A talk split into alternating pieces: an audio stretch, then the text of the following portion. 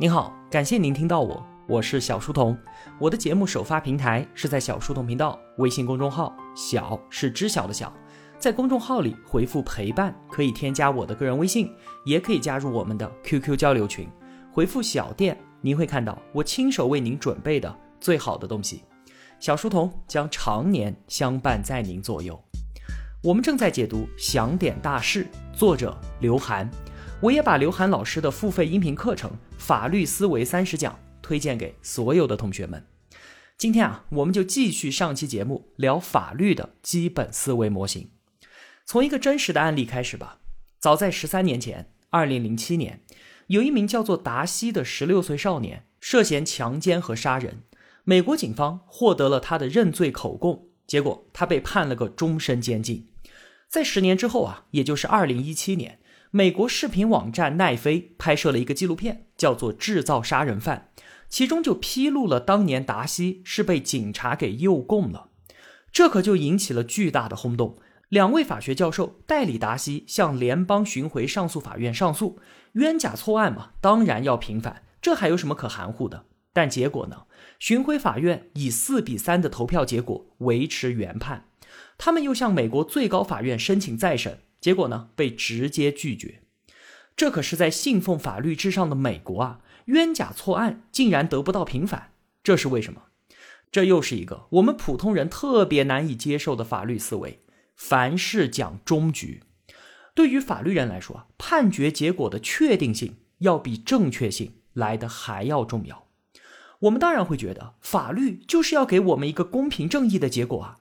如果没有，那当然应该继续上诉，或者是申请再审，直到结果是大家满意的。但其实呢，完全不是这样。终审制度就保证了法律的终局性。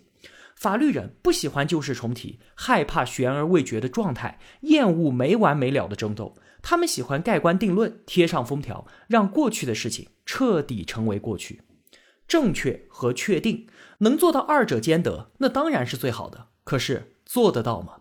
一个案件在终审之后再次重审，真的就能够纠正错误、抵达正确吗？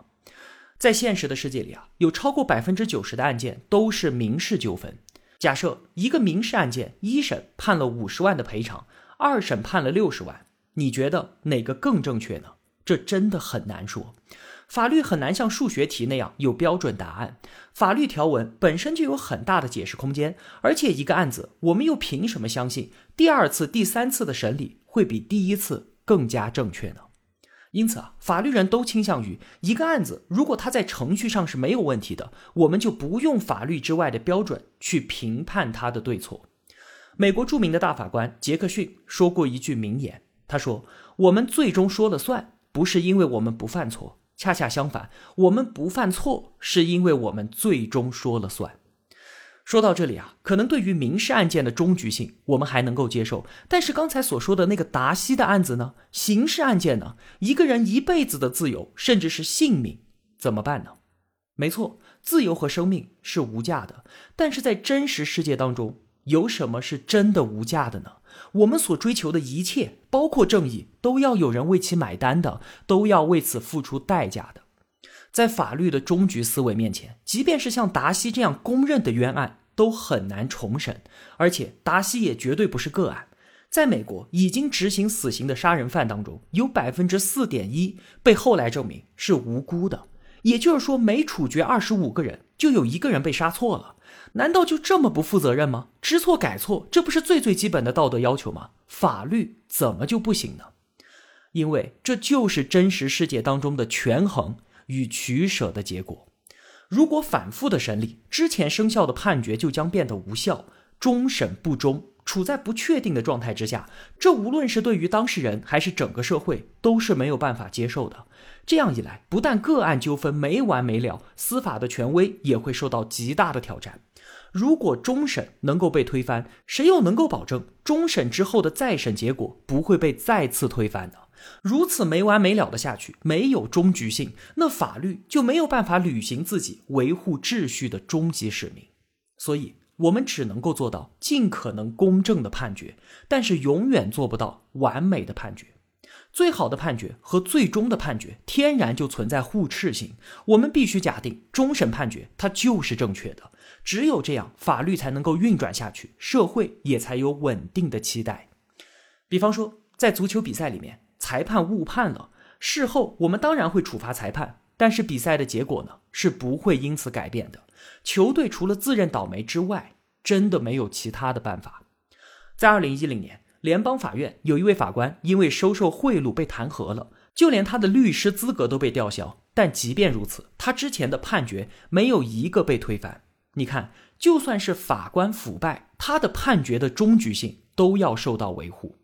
确定和正确，个案的正义与整个系统的权威性和稳定性，我们只能在二者间取舍，两害相权取其轻。这也是没有办法的办法，带着镣铐的舞蹈。不这样还能怎么办呢？还有很多时候啊，当个案的正义和群体的长远利益相冲突的时候，我们也只能选择牺牲掉个体的公平。我们知道，美国是一个移民国家，最早吸引人们前往美洲大陆的就是那里广袤的土地，所以呢，最早的美国社会的法律系统都是围绕着产权建立的。先要保护好每个人的私有财产，之后的经济活动才有进行的可能。美国所有的法律都是在产权法这个基础之上逐步发展起来的。产权法是进入法学院第一年的必修课，而其中特别著名的狐狸案又是产权法中的第一课。这个案例发生在距今两百年前，一八零五年。案情啊，其实很简单，就是一个人带着猎狗追一只狐狸。追了很久，狐狸已经精疲力尽了，眼看就要追到手的时候，突然跳出另外一个人，横刀夺爱，一枪把狐狸给打死了。两个人都觉得狐狸应该属于自己，于是呢就闹到了法院去讨个说法。按照我们的想法，当然是应该判给追狐狸的那个人。人家追了半天了，你不劳而获跳出来截胡，这当然有被公平的原则。但是呢，最终法院没有这么判，而是判开枪的人得到了狐狸。为什么会这样呢？法院认为狐狸归谁不能够按照追逐原则，只能够按照捕获原则。现在我们眼前的这个案件只有一个人追狐狸，我完全可以判给他。但是今后还有类似的案件怎么办呢？如果是十个人、一百个人同时追一个猎物，我们要怎么判？产权就没有办法界定了，将引发无尽的争议，法律就丧失了它定分指争的作用。你看，法律规则要在长时间内对所有人都普遍的适用，所以呢，相比于个案的结果是否合理，当然我们只能够更加看重整体规则的运行，更加看重更大的那个结果。一个案件所释放出的信号，就会塑造人们对于未来的整体预期。同学们还记得扶不扶老人这个话题是什么时候开始讨论的吗？是从十四年前一个叫做彭宇案的案件开始的。怎么回事？两千零六年的一天，徐老太在公交车站被撞倒了，摔成了骨折。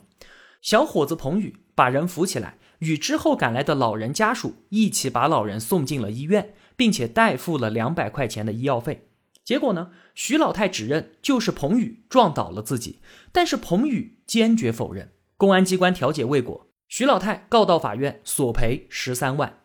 当时啊，南京市鼓楼区人民法院以经验逻辑推定，给出了一个法律事实，认为如果彭宇是见义勇为，那当时应该抓住撞倒徐老太的人，而不仅仅是好心相扶，并且在徐老太的家人到达之后，你就可以自行离开了，没有道理还要陪同一起去医院，而且还代付医药费。因此，彭宇撞倒徐老太的可能性较大。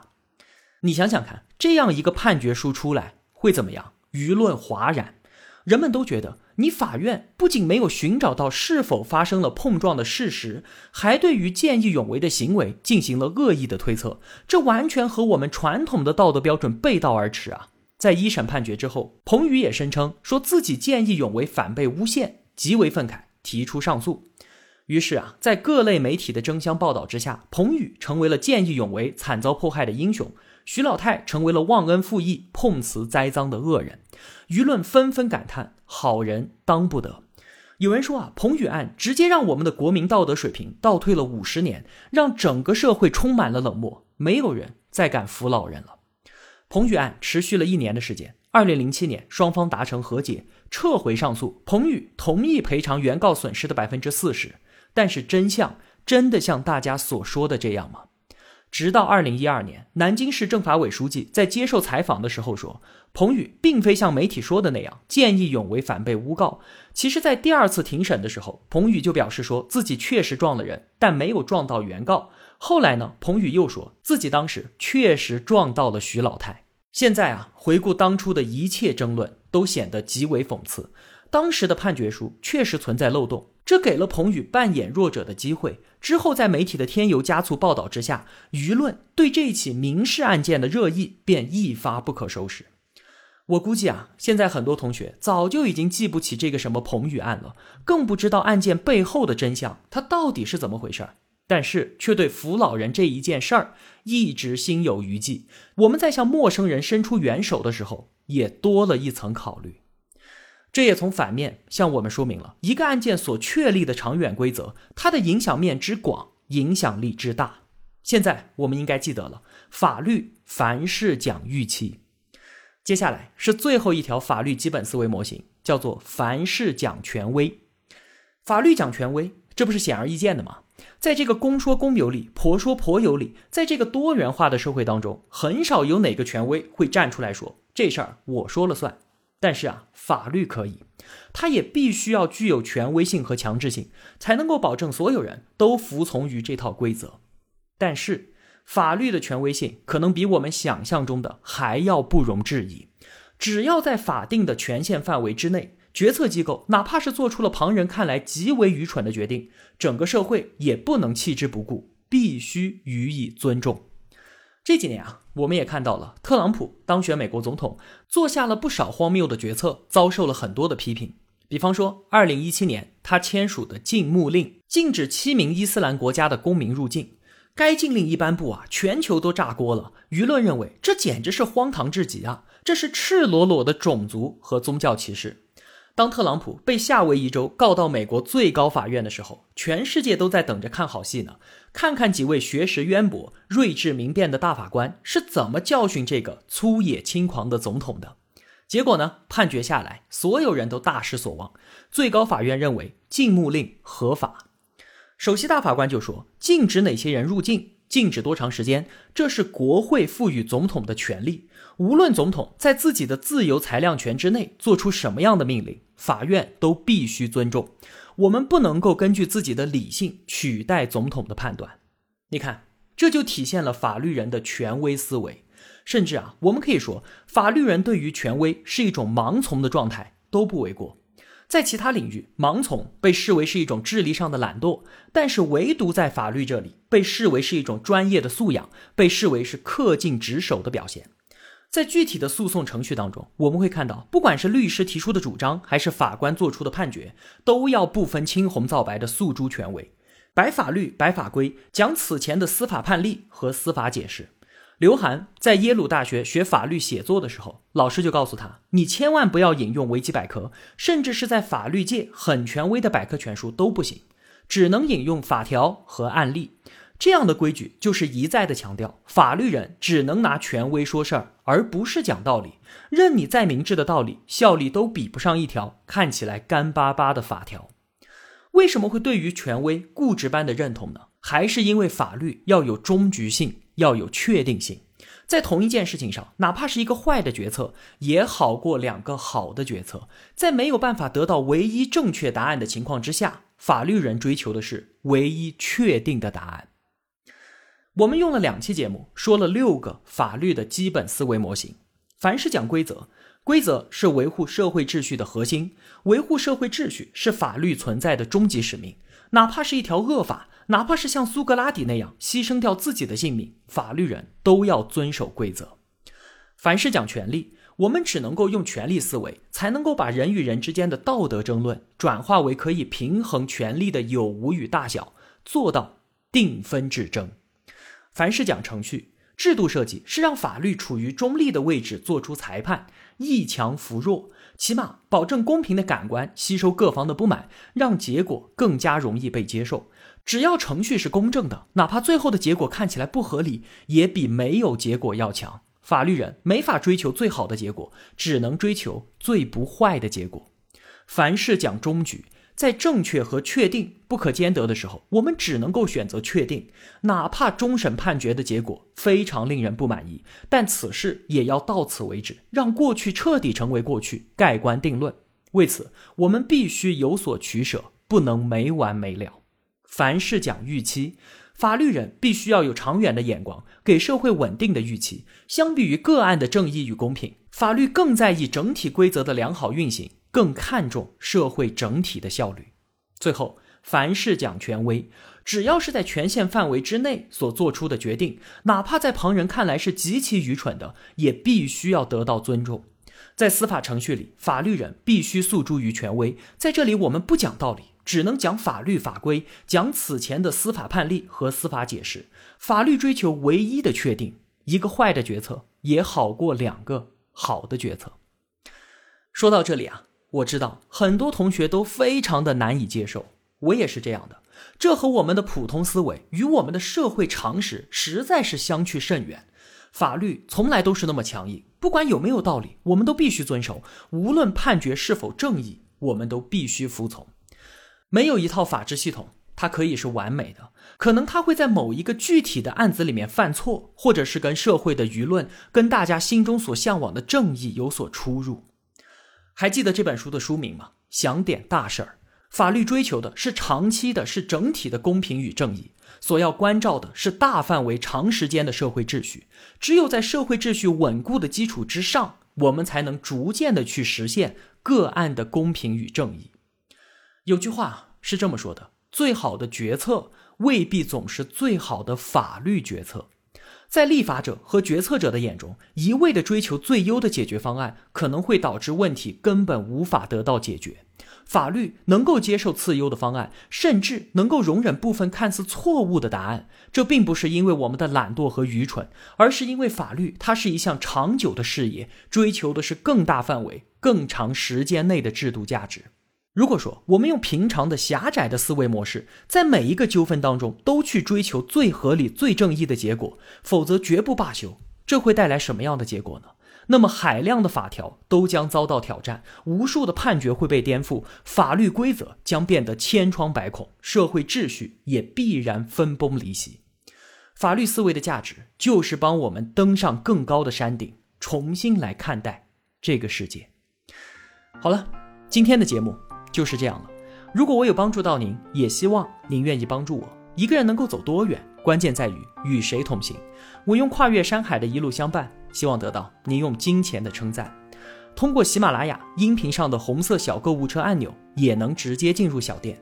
愿生活中所有的美好都不被辜负。